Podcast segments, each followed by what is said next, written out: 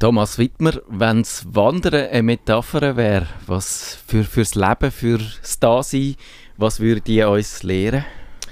Ja, dass Bewegung gut ist, dass es gut ist, nicht einfach zu stagnieren, dass es gut ist, Sachen zu sehen und zu erfahren, andere Gegenden entdecken, andere Menschen, vielleicht einmal in die Geschichte abzutauchen. Das ist für mich das Wandern ist so ein bisschen eigentlich ein Bild von in der Bewegung sein, im Bewegung sein.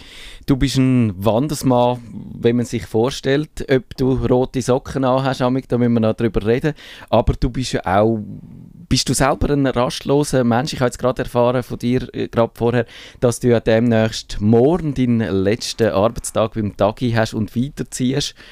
Und du bist ja auch schon vorher an verschiedenen Orten gewesen. Du bist bei der Weltwoche gewesen, bei der Berner Zeitung, beim Facts. Bist du auch sonst ein bisschen rastlos?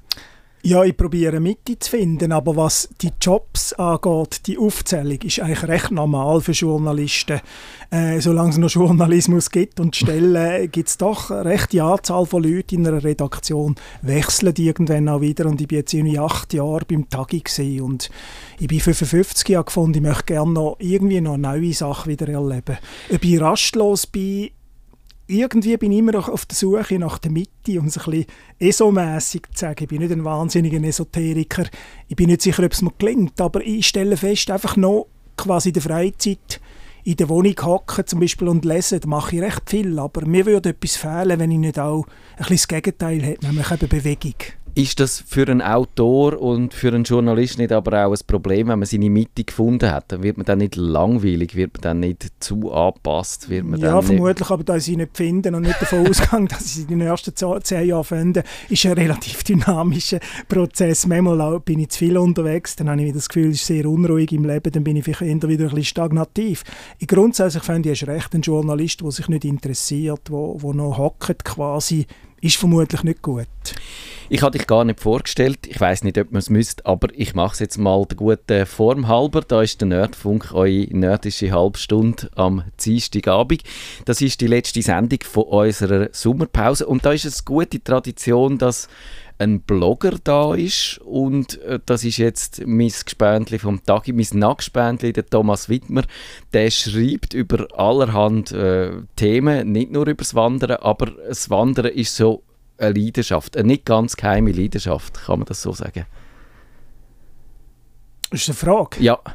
Also geheim ist sie nicht, nachdem ich quasi zwölf Jahre schon, schon bei der früheren Zeitung über das Wandern geschrieben habe. Es ist, es ist, ja, es ist eine Leidenschaft, äh, die mich nicht loslässt. Irgendwie der Wunsch, go, go, irgendwie go Sachen. Ja, eine riesige Liste mit Sachen, die ich anschauen in der ersten, in der ersten Zeit. Und mhm. alles mögliche, irgendwelche Römerruinen oder Steinzeit Arrangement, Megalithanlagen, das Lütri, Possession, äh, ja, ist eine Leidenschaft. Mhm. Tun wir das Wandern zuerst vielleicht äh, so richtig äh, journalistisch äh, erforschen? Das ist ja auch, habe ich, ich habe in Wikipedia nachgelesen und ich habe, ich habe gefunden, dass in der Aufklärung eigentlich das Wandern zur äh, zu einer Metapher oder, oder sogar für, zur Emanzipation geführt hat vom Bürgertum, vom Adel. Man hat aufrecht, zum ersten Mal sind da die, die Untertanen durch die Welt gelaufen und haben äh, eben gesehen, äh, dass man, dass man nicht nur muss buckeln vor der, vor der Oberschicht. Mhm. Ist das, ist das äh, zu schönfärberisch? Oder Nein, schau, ich glaube schon, das heutige Wandern sind wir uns vielleicht nicht mehr bewusst. Heute hat es ja auch ein etwas Behäbiges ab und zu, genau. das Rotsocken-Klischee. Aber du musst sehen, zum Beispiel ein kleiner Vorspann, das Trottoir ist erfunden worden während der französischen Revolution und nachher, bis dann bist du, wenn du irgendwie in Paris auf einer Straße gelaufen bist, bist du permanent von irgendwelchen adligen Kutschen bespritzt worden. Und das Wandern ist, ich sag mal, in dem frühen, äh, zuerst ist eine Art bürgerliches Flanieren gewesen, vermutlich von besser gestellten Bürgern. Das war eine Art Eroberung vom öffentlichen Raum. Du musst zuerst auf die Idee kommen, dass du kannst durch den Wald laufen, ohne dass sie quasi die Gebietsherr, der Territorialadelige, dass sie den niederstreckt, irgendwie mit, mit den Büchsen oder mit dem Pfeil und Bogen. Also das ist eigentlich ein langer Prozess, bis überhaupt die Leute merken oder bis, bis können davon ausgehen, dass rundum, das ist, das ist für einen Stadt, zum Beispiel das Land rundum, ist gefahrlos betretbar. Es ist eine Art Akt von der Freiheit, dort können zu gehen, oder?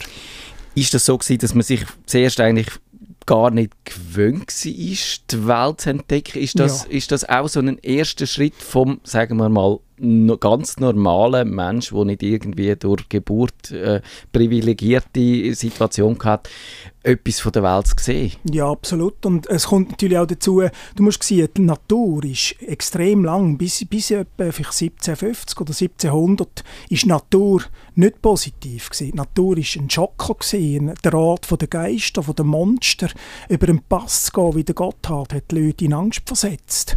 Und erst in der Neuzeit, wo der Mensch angefangen hat, auch mit der Technik die Natur ein bisschen langsam zu dominieren, wo die Technik besser wurde, ist auch das Selbstvertrauen vom Mensch, hat man zum Mal ist man auf die Idee gekommen, zum Beispiel Albrecht von Haller, das berühmte Gedicht «Die Alpen» im 18. Jahrhundert, ist man auf die Idee gekommen, Natur ist eigentlich noch schön, aber zuerst hat man die Dämonenangst loswerden und dann ist eigentlich dann auch der Tourismus gekommen und irgendwann auch das Wandern. Ich glaube, das muss man sich tatsächlich auch heute vielleicht wieder vergegenwärtigen, dass unsere Welt ist heute global, aber, aber schon, eben, ich bin nicht im Mittelalter unterwegs gewesen, aber, aber schon in diesen 30, 40 Jahren, die ich überblicke, ist die Welt geschrumpft. Am Anfang, mhm. als ich ein Kind war, ist Amerika, USA noch extrem weit weg gewesen. Das ist ein, ein exotisches Land gewesen, wo man zwar ab und zu einen Film gesehen hat, aber, aber äh, das hat die Sprache gehabt. Und heute eben mit Serien auf Netflix äh, schrumpft alles so quasi auf Wohnzimmergröße. Ist da das Wandern auch ein Gegentrend, indem man halt wieder erfährt, dass die Distanzen nicht geschrumpft sind, sondern wenn du, wenn du willst, 20 Kilometer laufen, dann brauchst du Kondition dafür. Das empfinde ich total so. Also das Wandern, es fängt schon mit der Anreise an. Also wenn du irgendwie willst, ins Münstertal wandern dort irgendwie quasi über den Offenpass, oder? bis du dort bist, geht es ja vier bis fünf Stunden. Also die Schweiz bläht sich quasi, die Schweiz ist wie beim Wandern ein Pop-up-Buch.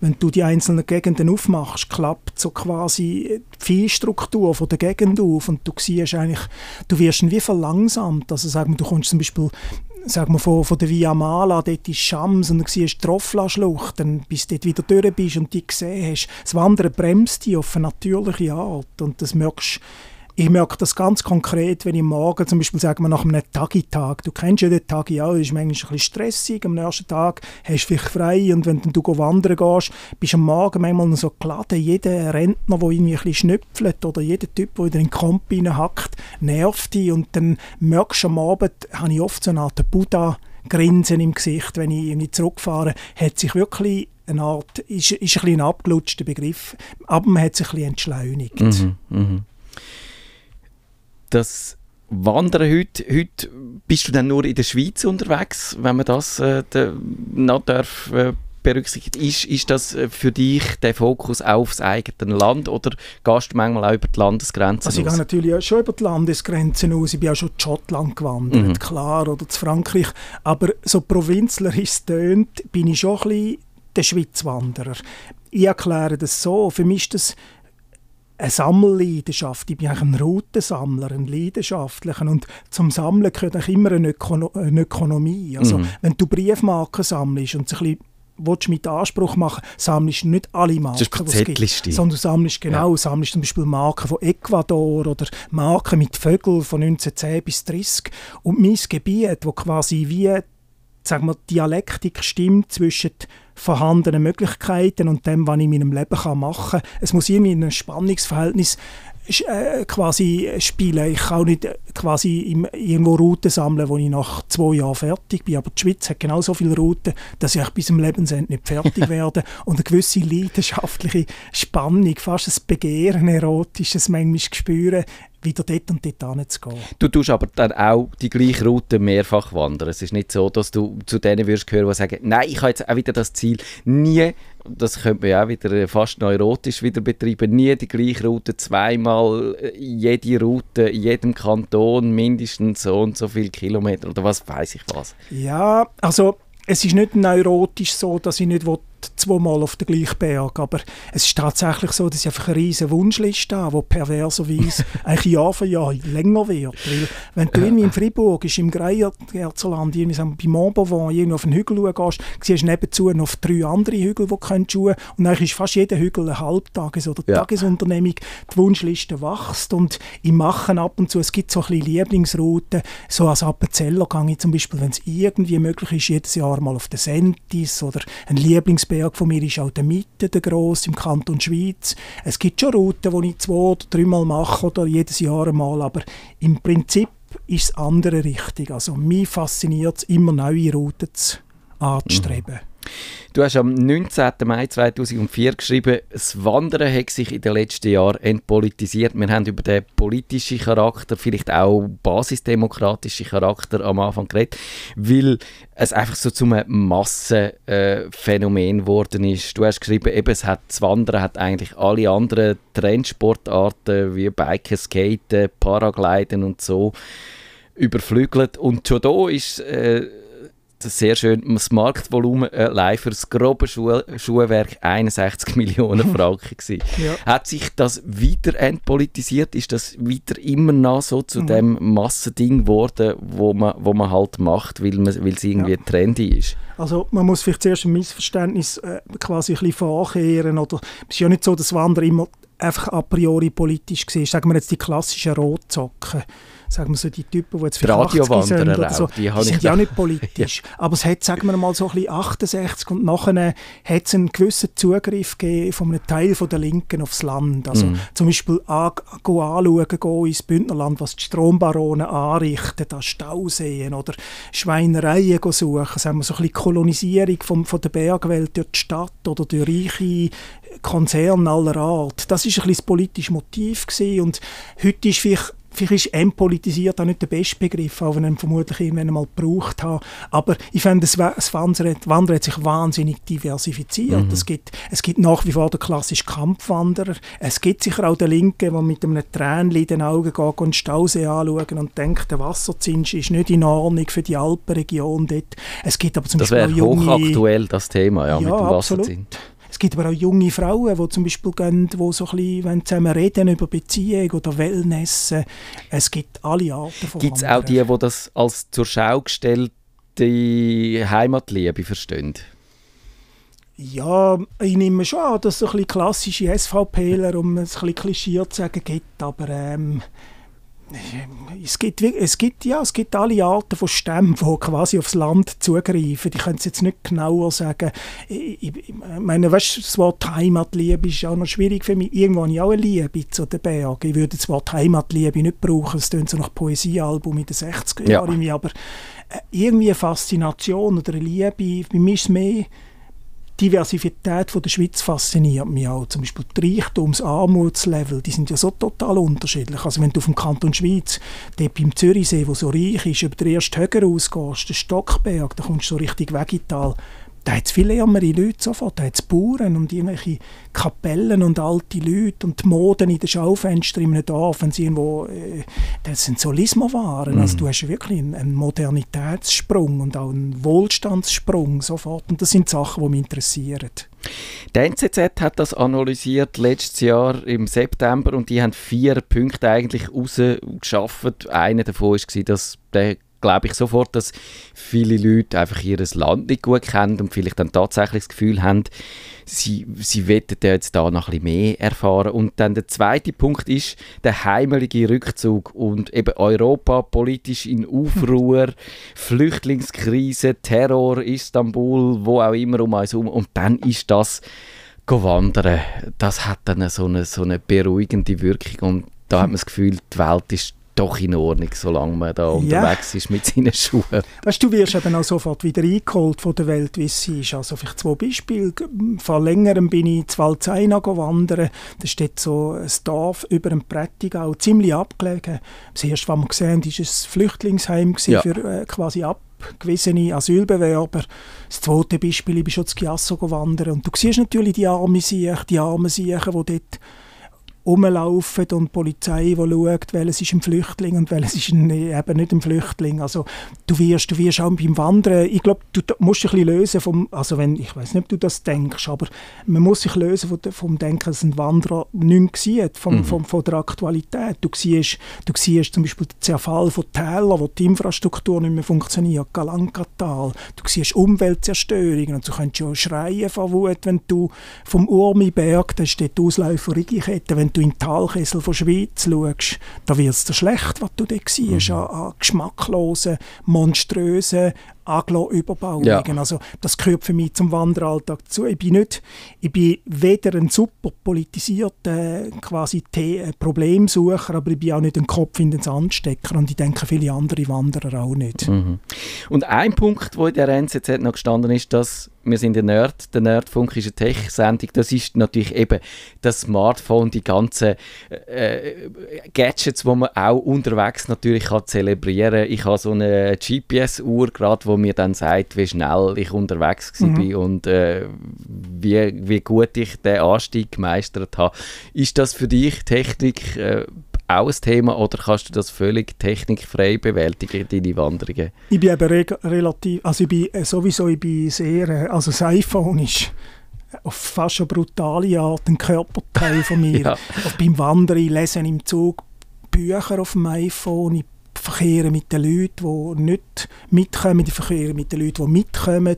Und was ich tatsächlich mache, ich bin ein extrem schlechter Kartenleser. Mhm. Der Stress potenziert sich, wenn ich hinter mir drei Leute habe, die das Gefühl haben, ich bin ein gut, guter Kartenleser. Und die Rebellion ist beim Wandern immer sehr schnell. Also, wenn du nicht im Nebel, wenn die Leute Hunger haben, in nur zwei Minuten kannst sagen, ob es rechts oder links ins Tal geht, dann bin ich Gott froh, wenn ich auf dem iPhone das berühmte Schweiz Mobile App öffne, wo ich selber quasi einen pulsierenden Punkt Bin und sofort war, ist der Punkt noch auf der Route. Und ist ein bisschen, also es hat mir wirklich schon extrem geholfen. Ja. Also ich sehe es eher positiv. Was ich jetzt nicht so mache, ist am Abend fetischistisch quasi die eigene Fitness messen, indem ich schaue, wie viel Stockwerk, also beim iPhone ist ja dann die Fitness-App, geht ja nicht Höhenmeter an, sondern Stockwerk, wo du gemacht hast oder wie viele Kilometer gelaufen bist. Das interessiert mich weniger.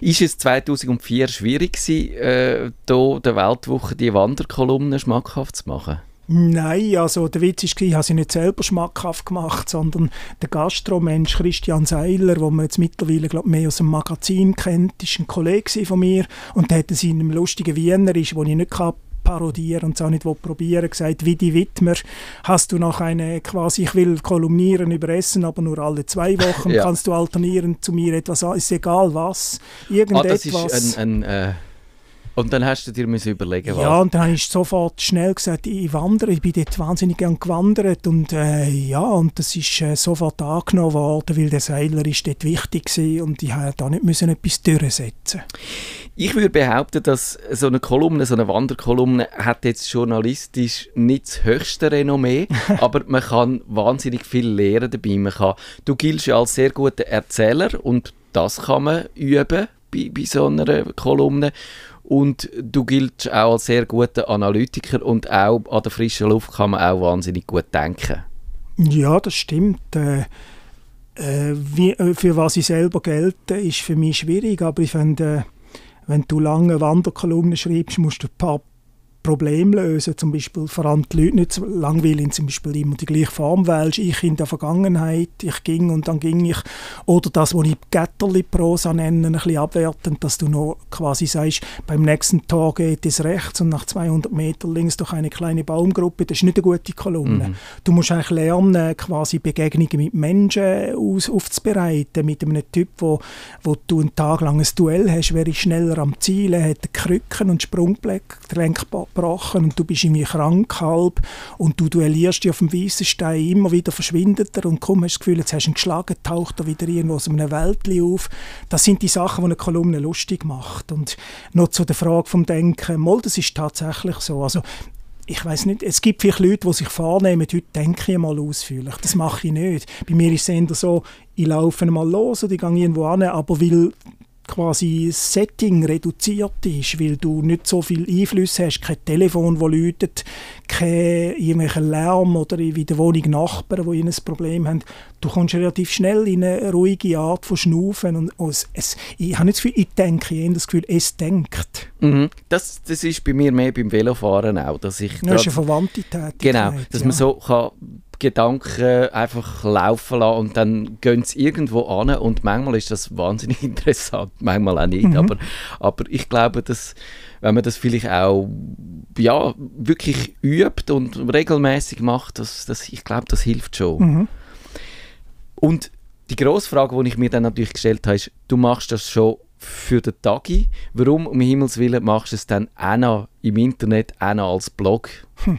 Gut, ist nicht das Gleiche. Ähm, das im Internet ist ja ein privater Blog von mir, also ein Hobby. Das ist ja nicht irgendwie zahlt. Ich mache einfach jeden Morgen einen Eintrag. Also gut, manchmal, meistens schreibe ich am Abend, aber ich schalte mhm. am Morgen früh auf.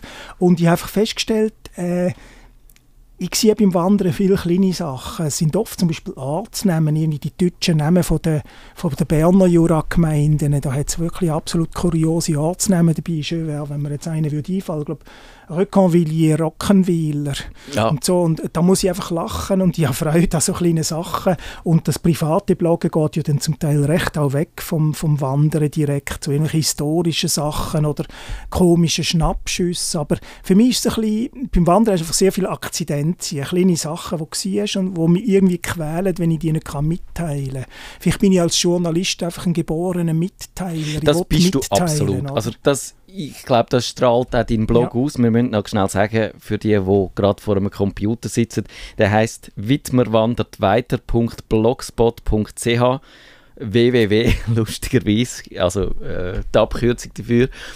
Und das ist so eine wirklich eine riesige Wundertüte, die du da machst mit also erstens mal ziehst du das ja wirklich knallhart durch. Ich glaube, du hast in den letzten zehn Jahren, oder nein, seit 2010 gibt es, glaube ich, mhm, keinen genau. Tag Pause gemacht, ja. wo nicht irgendein Post erschienen wäre, ja.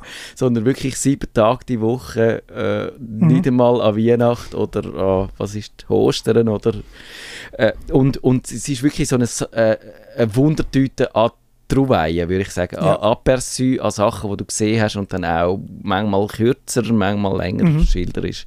Das ist auch ein bisschen, weil als Journalist bist du ja meistens in einem Ressort und du bist ja meistens auch ein bisschen festgelegt auf gewisse Sachen. Ich stelle einfach fest, ich nehme an, wie du auch und andere Kollegen, man hat so seine Leidenschaften und, und es bleibt manchmal so ein bisschen eine Restmenge von Leidenschaften. Mir ist zum Beispiel die Archäologie, mich interessiert alles Alte, brennend und in diesem Blog kann ich so ein bisschen meine Leidenschaften für komische Wörter oder seltsame Begegnungen oder archäologische Objekte, die ich wieder irgendwo erlebt habe, kann ich ausleben. Und darum ist es für mich eigentlich äh, nach wie vor eine super Sache, die ich mich nie muss zwingen muss, sonst würde ich nämlich aufhören. Mhm.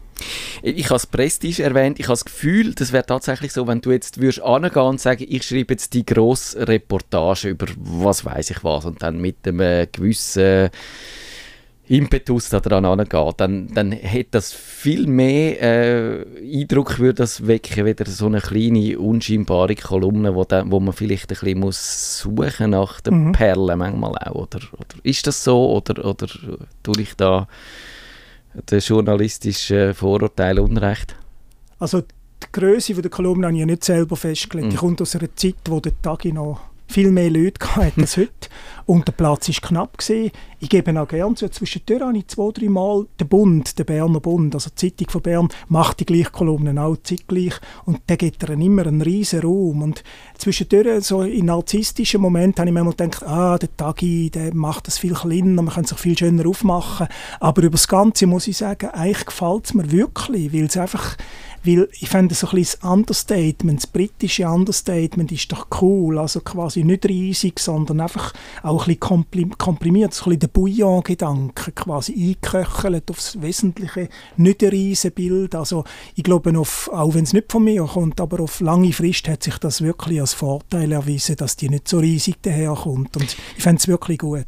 Ich finde das Understatement, das ist auch das, was mir in den Sinn ist. Und das ist natürlich heute aus journalistischer Sicht eigentlich völlig völlig nicht mehr angesagt, sondern angesagt ist das Gegenteil. Man kocht Sachen nur meistens viel höher, weder äh, dass es gerecht, oder nicht meistens, aber manchmal viel höher als gerechtfertigt wäre, man macht eine Hektik aus Sachen, die es nicht unbedingt verdienen. Äh, ist das manchmal auch Absicht, da, da dagegen zu heben?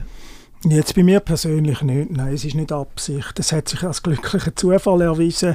Und ich finde, die Kunst des Journalisten ist eigentlich auf dem Platz, wo er zur Verfügung hat, eine gute Sache anzurichten. Mit allen Mitteln. Oder probieren, eine Intensität anzubringen. Bei den Kolumnen klingt es vermutlich darum, auch weil ich zum Beispiel Wert gelegt habe darauf, wo ich äh, angestellt worden bin, habe ich Wert darauf gelegt, dass sie jede Woche kommt, auch dann, wenn Ferien ist oder wenn ich Ferien habe. Also, das ist mir sehr wichtig, also, dass quasi jede Woche die kommt und nicht in eine Sommerpause machen. Mhm. Wir machen die Kolumnen immer hässig, wo irgendwann quasi ausfallen, weil der Autor in der Badeferien ist vier Wochen oder auf der Bildungsreise in Mexiko bei, der, bei den Urwaldpyramiden. Oder? Jetzt ist mir nicht ganz klar, ob ich deine Frage beantwortet habe gegen Schluss. Mal, mal. ich ja. glaube, das, das passt schon. Und äh, wie, wie würdest du das sehen? Ist das auch ein Ausgleich zu deiner anderen journalistischen Tätigkeit, wo du dich ja dann um, durchaus nicht um, um äh, auch Minenfelder zum Teil ja. äh, umdruckst? Ich erinnere mich äh, an eines von diesen Mine, Minenfeldern, wo du dich mit einem gewissen Andreas Thiel angelegt hast, der, der dann gefunden hat, er wüsste, wie man jetzt den Koran auslegen muss und du bist Islamwissenschaftler und hast ihm dann das mir gefällt eben die Mischung. Also, wenn ich jetzt noch würde wandern dann mich würde das irgendwie irritieren, weil dann jeder denkt, du subintellektuelle Rotzocken, du quasi ja. Provinzler, oder? Wo nichts anderes im Kopf hast, als wo es den besten Käse gibt und wo der schönste, die schönste Gröllhalde vom Bündnerland liegt. Und hm. ich fände es eben noch lustig, so Mischungen zu haben. Also quasi, weil ich Islamwissenschaft studiert habe, dann eben auch über den Koran zu schreiben und am Thiel und seiner wirklich dilettantischen und grässlich äh, oberflächlich Koranlektüren und andere entgegenzuheben, das macht einen Spass und es kommen dann auch wirklich, es kommen dann auch Leute, die dann ein bisschen hämisch, ja, jetzt kommt der Wanderer, haha, der Wanderer schreibt jetzt über den Koran. Mir gefällt das, mir gefällt eigentlich alles unerwartbar und ich finde, ich, find, ich weiß nicht, ich bin großer Fan von England. Ich lese wahnsinnig gerne zum Beispiel so Roman, wo irgendwelche Cambridge oder Oxford spielen. Mir gefällt der Gedanke von einer gewissen Exzentrik. Und ich finde, ein Journalist sollte so ein bisschen exzentrisch sein und auch seine Passionen leben, was ja immer, ob es jetzt Rudern ist oder, oder äh, Tontauben schiessen oder japanische Kunst, irgend. Aber äh, ich finde, irgendwie ein bisschen Passion leben ist das, was ich im Journalismus toll finde, wenn es mhm. möglich ist dürfen wir dann irgendwann mal auf einen Roman von dir hoffen? Weil irgendwo habe ich das Gefühl, als, als Recherche oder als äh, wie soll ich sagen, um auf irgendeine abstruse Idee zu kommen für irgendeine Geschichte, für einen Plot, ist wahrscheinlich das Wandern äh, äh, wahnsinnig gute Herangehensweise. Ja, es gibt einfach ein Genre, das ich eher schlecht finde. Oder über weite Strecken, abgesehen von Ausnahmen, finde ich so ein bisschen die Regionalkrimi. Mord im Simmental, Mord im Emmental, die sind ja zum Teil richtige Reihen. Oder? Ja. Und die finde ich zum Teil auch wahnsinnig dilettantisch und banal, einfach weil jeder Bergspitze richtig benannt ist sind es wegen dem nicht spannender. Also zunächst einmal müsste ich mir extrem Mühe geben, dass es nicht so ein schlechter Regionalkrimi ist. Es gibt auch sehr gute Sachen, sagen wir, ich weiß gar nicht, mehr der Autor einfällt, Mord auf der Meldeck habe ich kürzlich gelesen, das ist ein alter Schweizer Krimi aus dem Morte Verlag leider fällt mir der Autor jetzt wirklich nicht ein. Das ist zum Beispiel ein guter Regionalkrimi. Aber lieber kein Buch schreiben oder kein Roman als ein schlechter Roman. Und es hat mich bis jetzt Kinder daran zu dilettieren, zusammen mit dem normalen Arbeitspensum. Das gebe ich dir absolut recht, ja, das ist, das ist so. Und jetzt, wenn wir vielleicht kurz vor Ende noch einen, einen Service-Teil einflechten wenn man, wenn man ein Stubenhocker ist und wie viele von unseren wahrscheinlich, ich unterstelle jetzt das vor allem von den Podcast-Hörern, und man dann doch jetzt findet, das Wandern, das hat noch etwas, wie steigt man ein? Nimmt man einfach seine Schuhe, die man hat und läuft los? Ist es ja, so einfach? Ich würde schon, ich würde es nicht gerade Schuhe nehmen und irgendwie äh, ins Wallis laufen zu einer todbringenden Gegend, wo es irgendwelche Abgründe hat von 1000 Meter Tiefe, aber grundsätzlich fände ich schon, am besten fängt man wenig, mit wenig an, übertreibt es nicht, nimmt eine Flasche Wasser mit, ich habe zum Beispiel ein Genre, das ich sehr liebe, ist einfach mit dem Zug irgendwo in der Schweiz, sagen wir ins Emmental fahren, irgendwo aussteigen, wo ich noch nie ausgestiegen bin, Grosshöchstädten oder so, auf dem Wanderweg wie so schauen, was es so gibt im Angebot und dann loszotteln. Oder zum Beispiel die Wintertour, wo ich da gelaufen bin zum Studio, das ist gerade beim Bahnhof, jetzt ein Wanderwegweiser, habe ich gesehen, dass dort Sachen angeschrieben sind, Kiburg, wieso nicht gerade mal Kiburg laufen und vielleicht weiter Richtung Pfäffikensee? Das kann man sehr gut machen. Kiburg liegt auf meiner Velorunde. Ich bin ja ich bin wirklich das Gegenteil von dir. Ich habe immer die gleiche Runde, auch weil ich genau weiß, so viel Zeit habe ich und, und kann die dann in dieser Zeit auch ab abspulen und so, aber ich hoffe, dass das wird sich dann auch mal wieder verändern, dass ich ein bisschen mehr Luft habe für das. Thomas Wittmer, die Sendung ist fast fertig. Ich, ich habe es super spannend gefunden, lässig, dass du da bist, äh, dass du da nicht gewandert bist. Ich glaube, du bist mit dem Zug gekommen, aber äh, äh, wirklich äh, toll gewesen. Und ich muss noch schnell das sagen, eben Sommerpause äh, haben wir jetzt dann, die geht bis zum 6. August und dann sind wir am 8. August dann wieder da mit dem Nerdfunk. Und jetzt geht es dann, ich glaube, ich habe eine Punktlandung angelegt mit der Live-Übertragung aus der Sommerbar weiter. Nerd, Nerdfunk, Besuchen Sie uns auch im Netz auf nerdfunk.ch.